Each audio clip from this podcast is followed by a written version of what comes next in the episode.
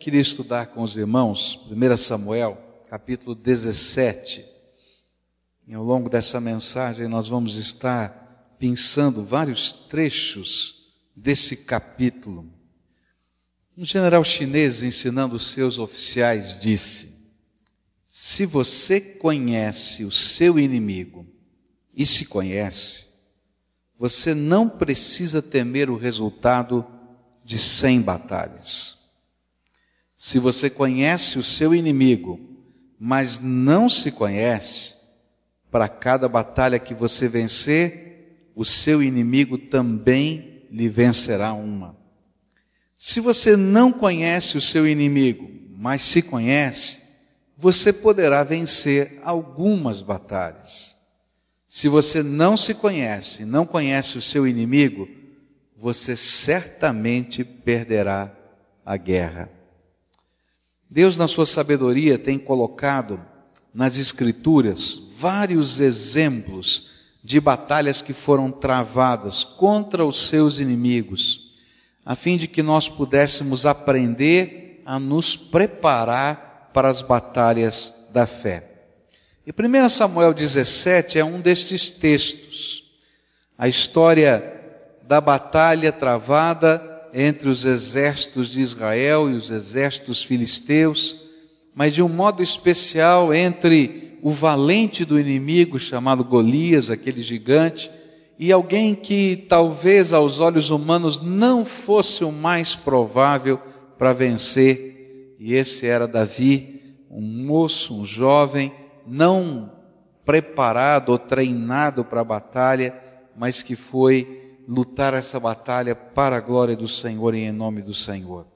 Quando nós estudamos esse texto, nós podemos extrair dele lições que devem ser aplicadas ao contexto da batalha espiritual que nós estamos enfrentando.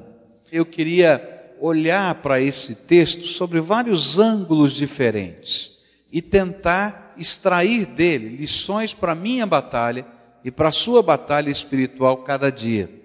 Cada um de nós estamos em enfrentamentos diferentes. Cada um de nós estamos lidando com circunstâncias e situações diferentes. Mas não deixa de ser uma batalha. E não deixa de ser uma batalha que tem um fundo e um contexto espiritual. E por isso eu queria olhar para essas várias facetas diferentes da batalha para tirar dela lições para a nossa vitória. É como se estivéssemos estudando para enfrentar a batalha logo mais.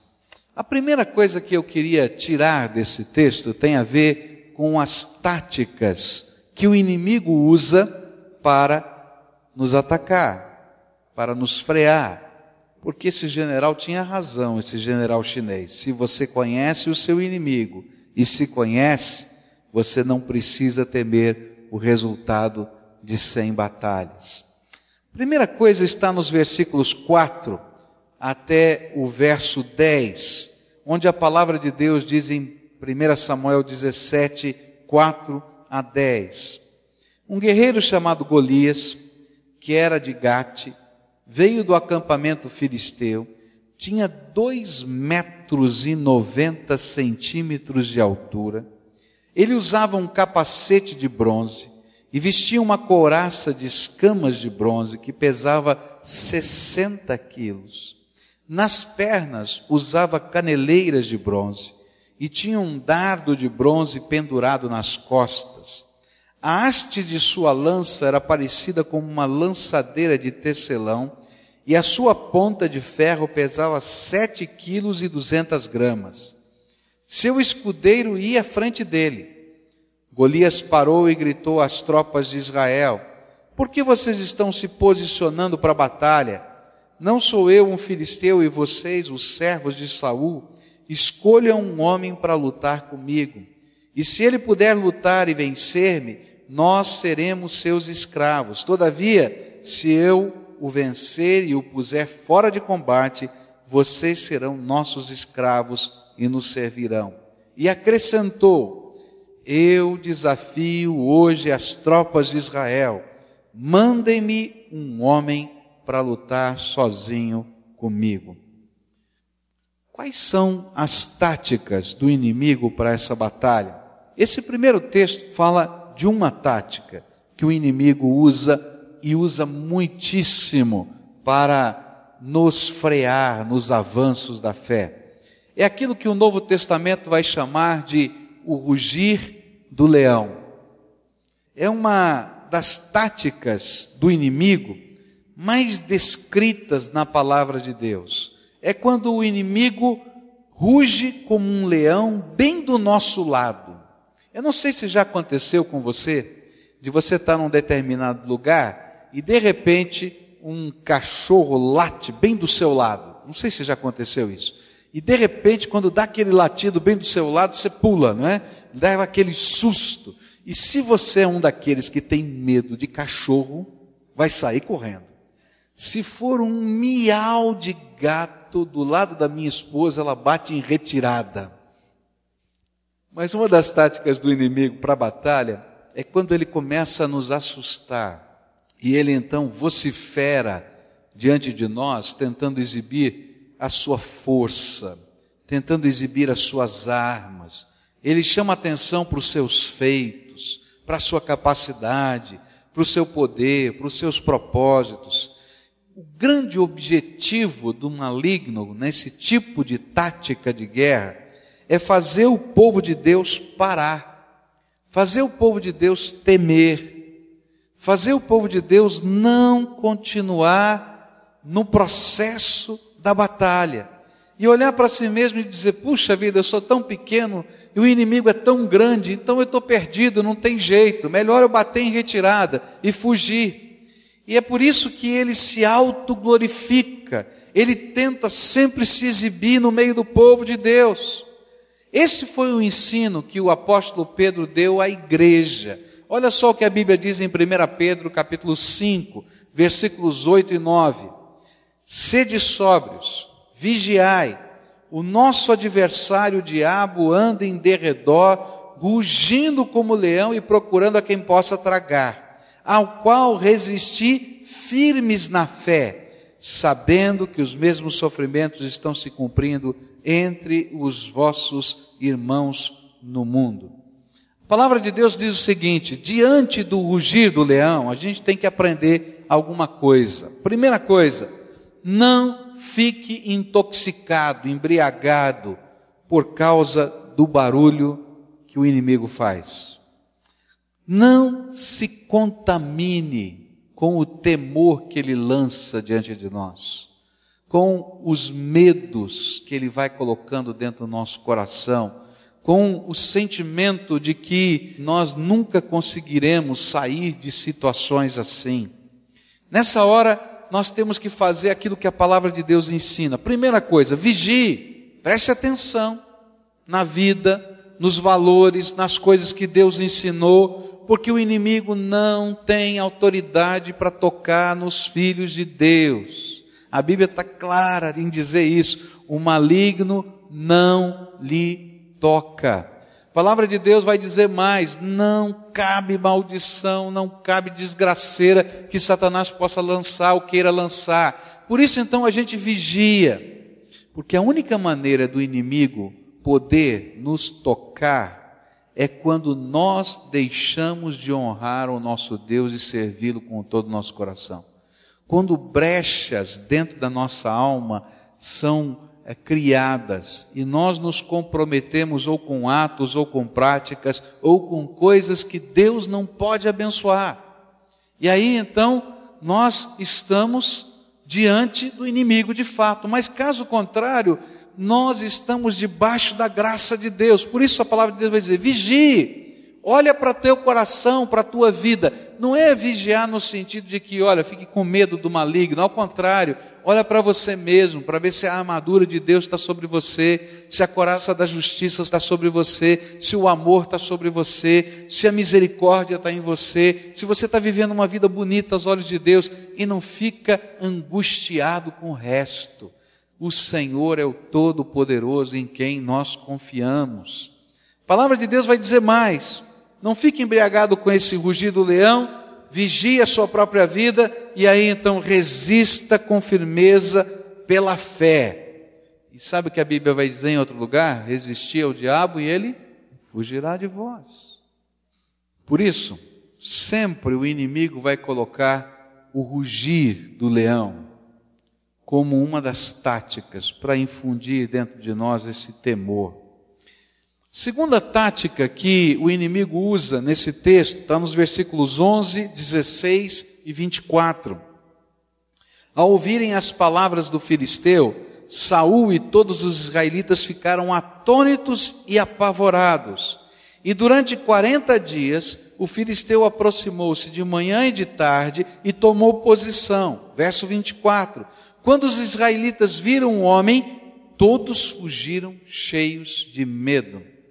A sua tática tem como propósito enfraquecer a nossa fé e confiança no Senhor, implantando em nós medo, desconfiança e fuga dos enfrentamentos. Quando o inimigo vocifera, e ele ruge como um leão, e ele está fazendo estas coisas, ele tem um propósito. Ele tem um propósito que você desconfie da graça de Deus sobre a tua vida.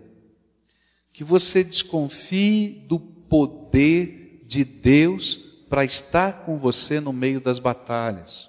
Para que você desconfie de que o Senhor é suficientemente poderoso e capaz de enfrentar aquilo que o inimigo diz que você não pode fazer. E de fato você não pode. Mas toda vez que esse temor vem para dentro do nosso coração, nós tiramos a fé. Porque o que é a fé? A fé é essa confiança, essa certeza que nós temos de que o Senhor nos ama, que o Senhor cuida de nós e que nós temos um pacto firmado com Ele. E toda vez que esse medo, esse pavor vem diante de nós, queridos, o inimigo faz com que ao invés de nós o resistirmos, nós batamos em retirada. E aí a gente quer fugir dos enfrentamentos. E queridos, não tem jeito. Na batalha espiritual, para a gente ser vencedor, tem que enfrentar, tem que batalhar, tem que guerrear. E a guerra sempre vai acontecer quando a gente firma posição em cima de valores que Deus tem colocado na nossa mente e na nossa alma. Por isso, se hoje você estiver vivendo uma situação e o medo estiver dentro do seu coração, saiba que essa é a tática do maligno, de você não fazer a vontade de Deus por causa do medo. Olha para o que aconteceu na história. E o medo é uma situação humana, tremendamente humana. Moisés, homem de Deus, temeu.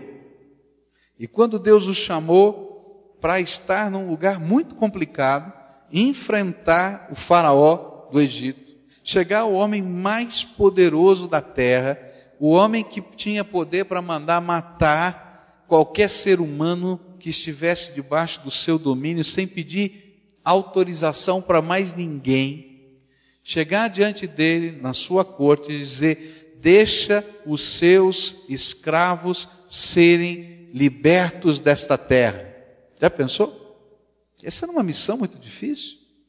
Por isso, a primeira coisa que aconteceu no coração de Moisés, humana, mas também batalha espiritual, foi eu não sou a pessoa certa, eu não tenho capacidade, eu não sei falar, eu não consigo, eu não tenho jeito. Olha só, eu tenho um problema, eu quando falo gaguejo, como é que eu vou falar com esse homem gaguejando?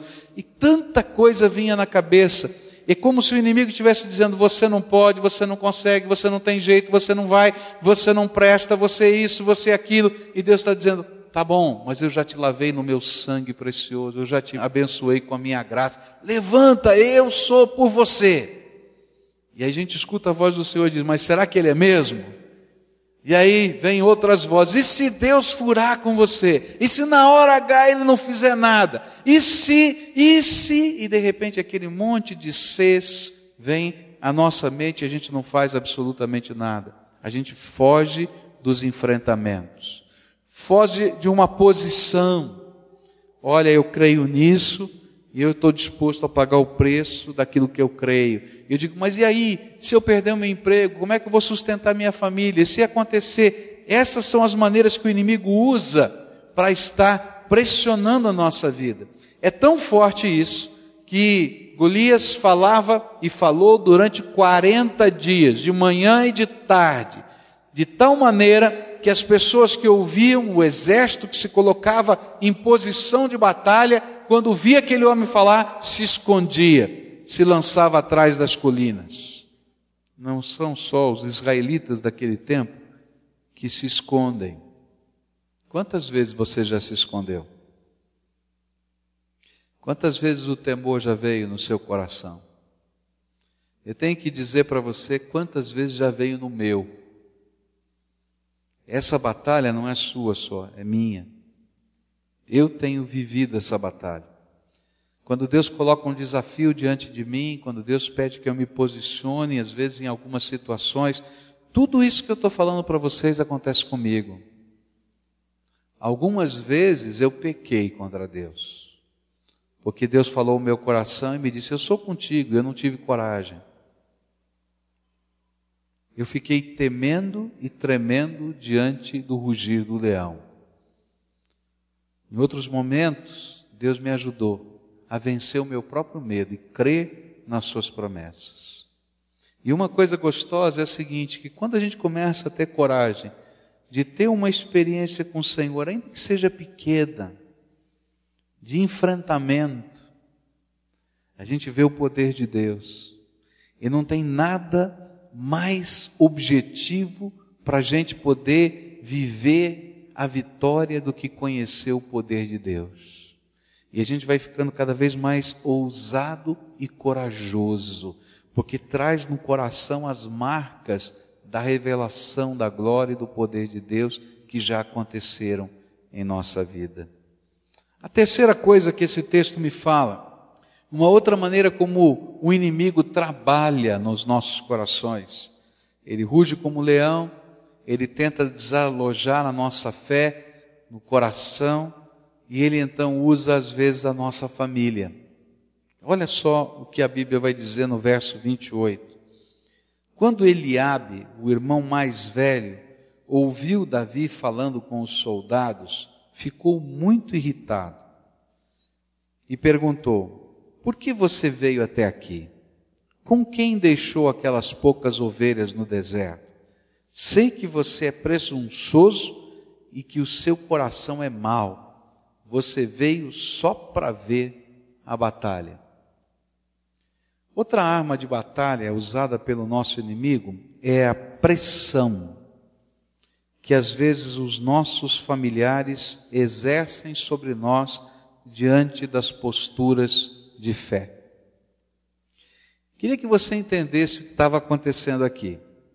Existiam três irmãos de Davi, os mais velhos, que eram soldados de carreira, de profissão.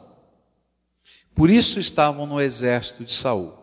Desde o momento da monarquia, quando Saul convocou um exército para ser o exército regular, ainda que outros voluntários se agregassem nos grandes enfrentamentos, esses três se colocaram à disposição para serem soldados. Eram homens que tinham experiência, tinham sido treinados, estavam lá para isso. Naquele tempo, ah, as tropas elas eram sustentadas no, na situação de batalha pelas famílias. E quando havia uma vitória, então o despojo dos soldados era dividido com as suas famílias. Então Davi, que era o caçula de oito irmãos, o mais novo de oito irmãos, tinha recebido uma incumbência do seu pai, Jessé, que era bem velhinho, de pegar grãos tostados que podiam ser comidos a qualquer momento, pão e queijos e levar lá para o fronte de batalha para alimentar os seus três irmãos e uma parte disso para o oficial deles. E ele deveria voltar para casa para trazer notícias para o seu pai. E a Bíblia vai dizer nesse texto que ele fazia isso regularmente. De tempos em tempos, Davi deixava o rebanho, ia lá para frente de batalha, levava mantimentos para os seus irmãos, trazia notícias para o seu pai e assim ele trabalhava e ajudava a família e os seus irmãos. Mas quando ele chegou lá e ele começou a ouvir aquele gigante filisteu falando e queria saber um pouquinho mais do que estava acontecendo e saber o que é que o rei tinha prometido, o irmão dele ficou muito bravo. Ele estava tomando uma postura de fé e de ousadia. Ele estava pensando em enfrentar o inimigo. E de repente o mais velho olhou para o mais novo e disse: Mas você é enxerido mesmo, né? Olha só, é metido demais. O que é que você está fazendo aqui, garoto? Vai embora. Você não entendeu que aqui é um negócio sério de gente grande? Está pensando que o quê?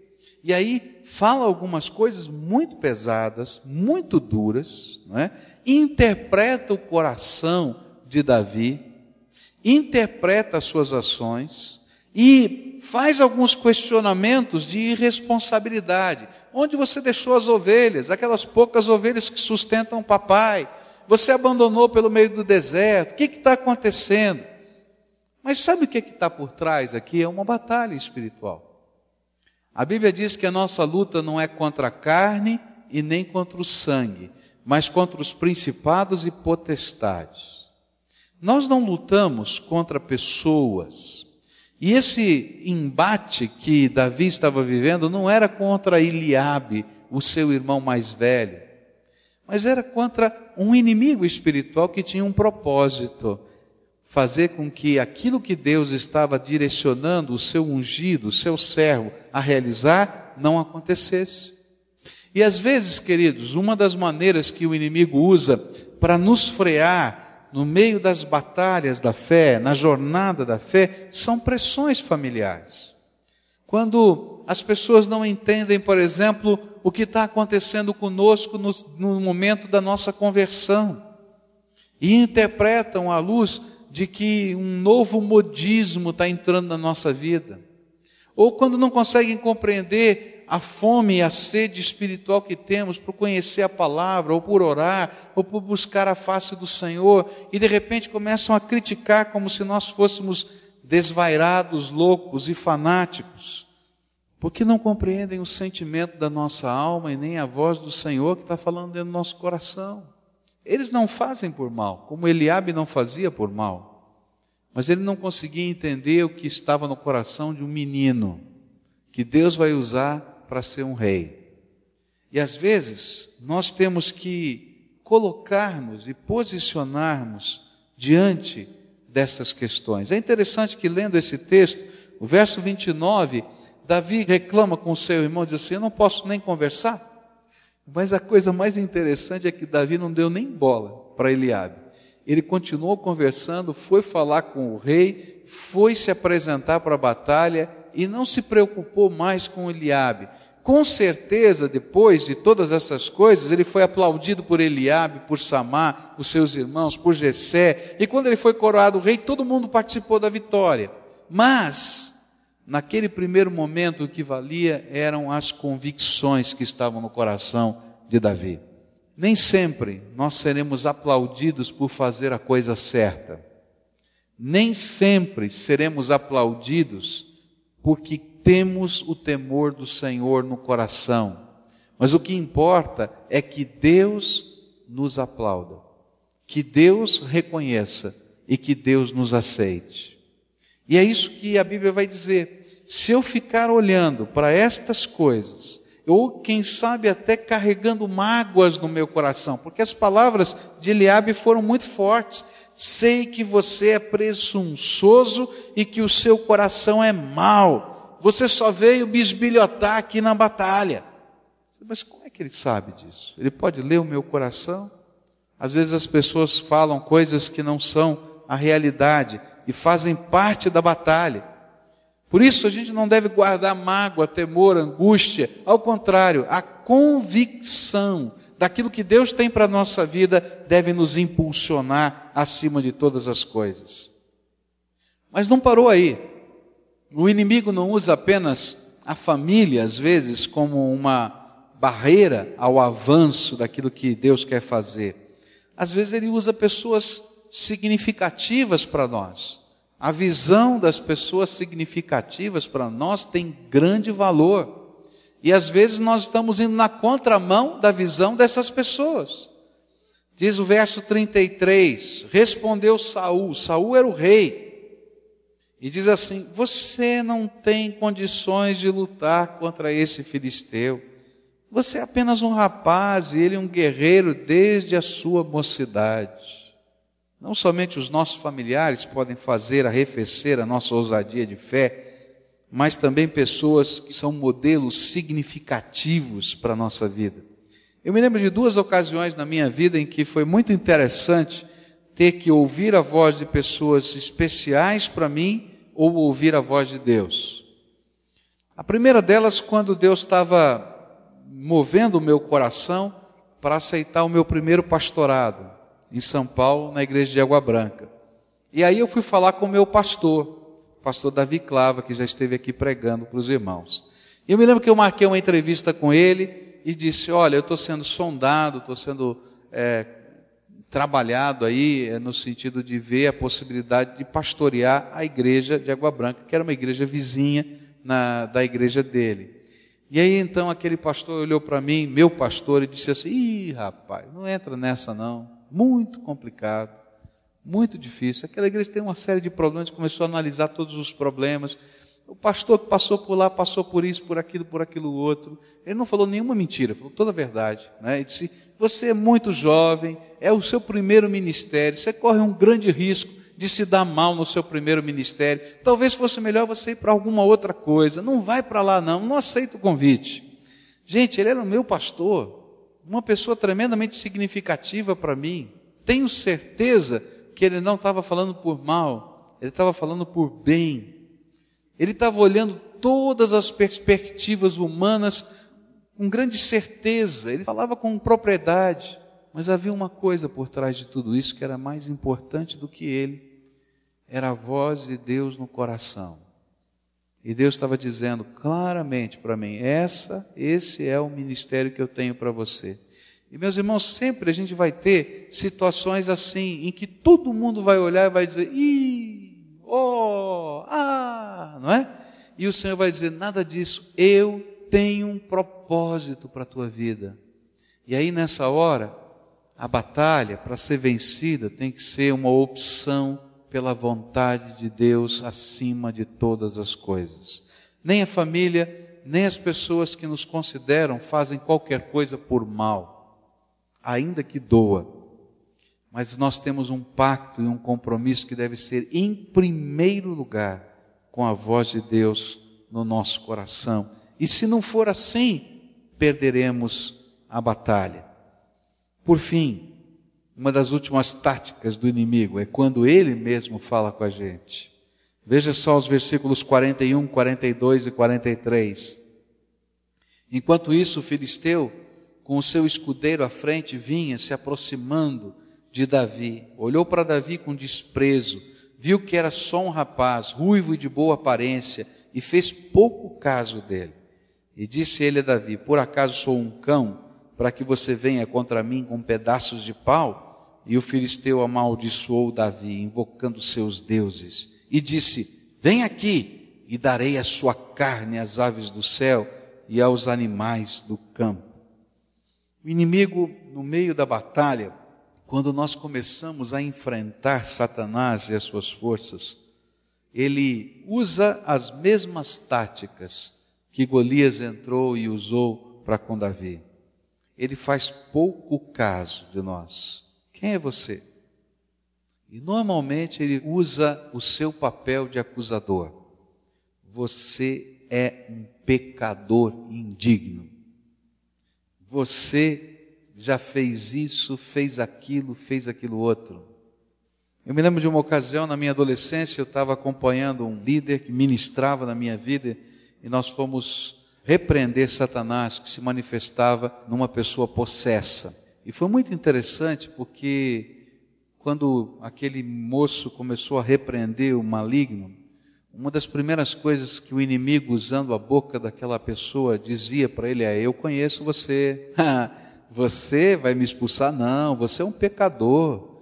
Oh, você já fez isso, fez aquilo, fez aquilo outro, fez aquilo outro, e falava os pecados e acusava dos pecados. E aí a gente vê assim a maneira como Deus trabalha, né? Porque aquele moço era um rapaz, ele era sem experiência em tantas coisas, não é? Mas naquela hora vem a graça de Deus, é a unção do Espírito, né?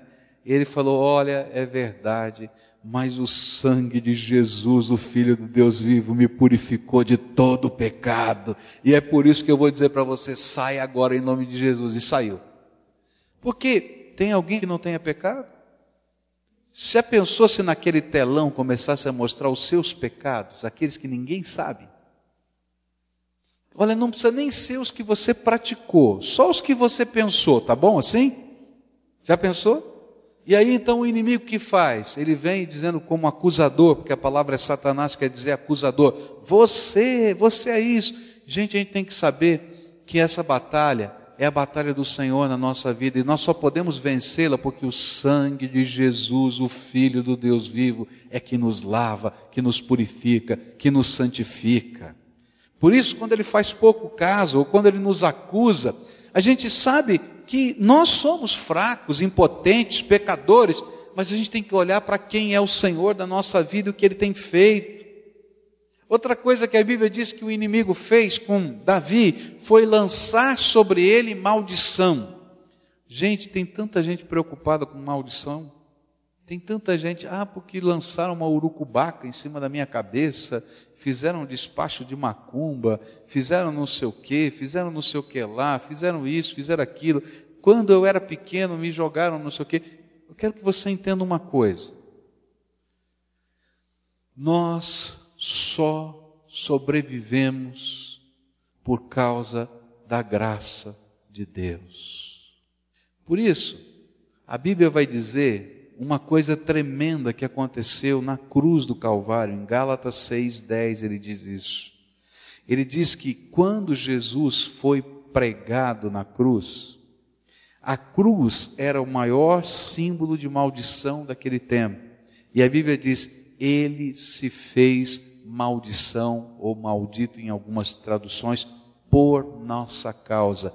E na cruz do Calvário foram cravadas todas as maldições. Então, se você anda com Jesus e Jesus é o Senhor da tua vida, Ele é o teu pastor, então saiba disso, que aquilo que Jesus fez lá na cruz do Calvário, não tem, Ele já carregou sobre si, está nele lá, por isso que Ele sofreu por mim, e eu ando hoje debaixo da graça, e é a graça de Deus que me protege, que me ampara, e não tem encantamento, maldição, feitiçaria, ou sei lá o que, que possa ficar sobre os filhos do Deus vivo. Anda no Senhor, é isso que a Bíblia diz.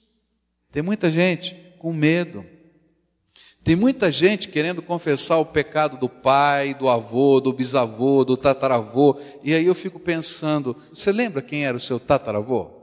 Gente, tem algumas doutrinas caminhando por aí dizendo que se eu não confessar o pecado até a terceira e quarta geração daqueles que me antecederam, pesa sobre mim uma maldição de iniquidade. Eu quero dizer para você que não pode ser assim, queridos. Não tem jeito de ser assim.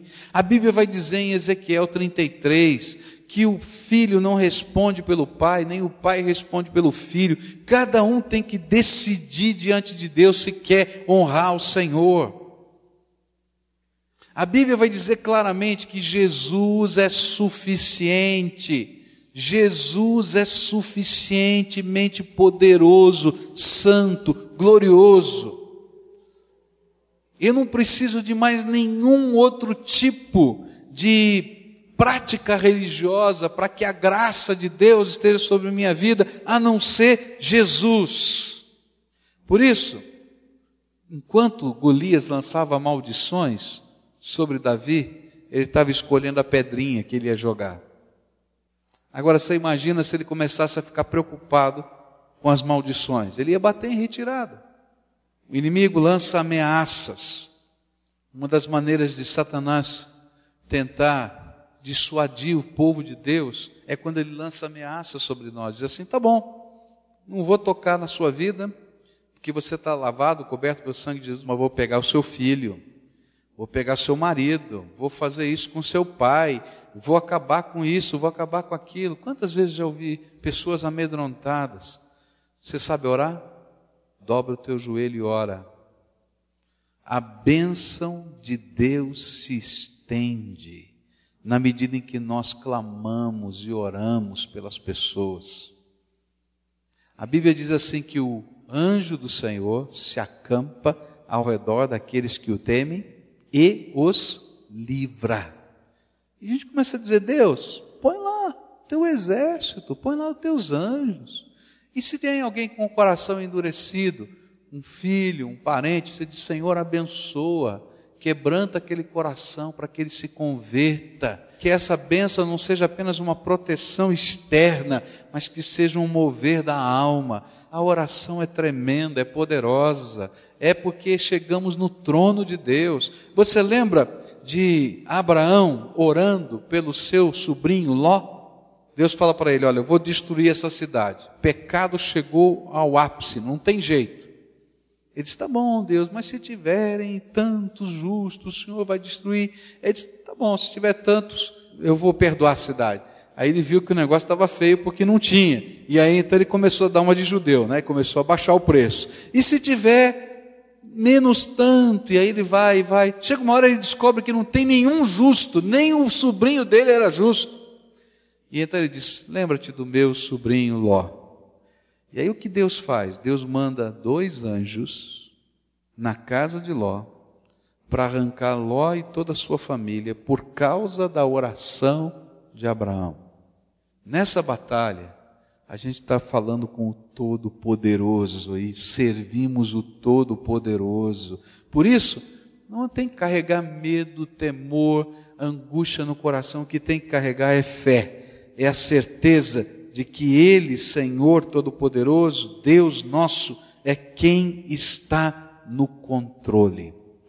Todos nós enfrentamos batalhas.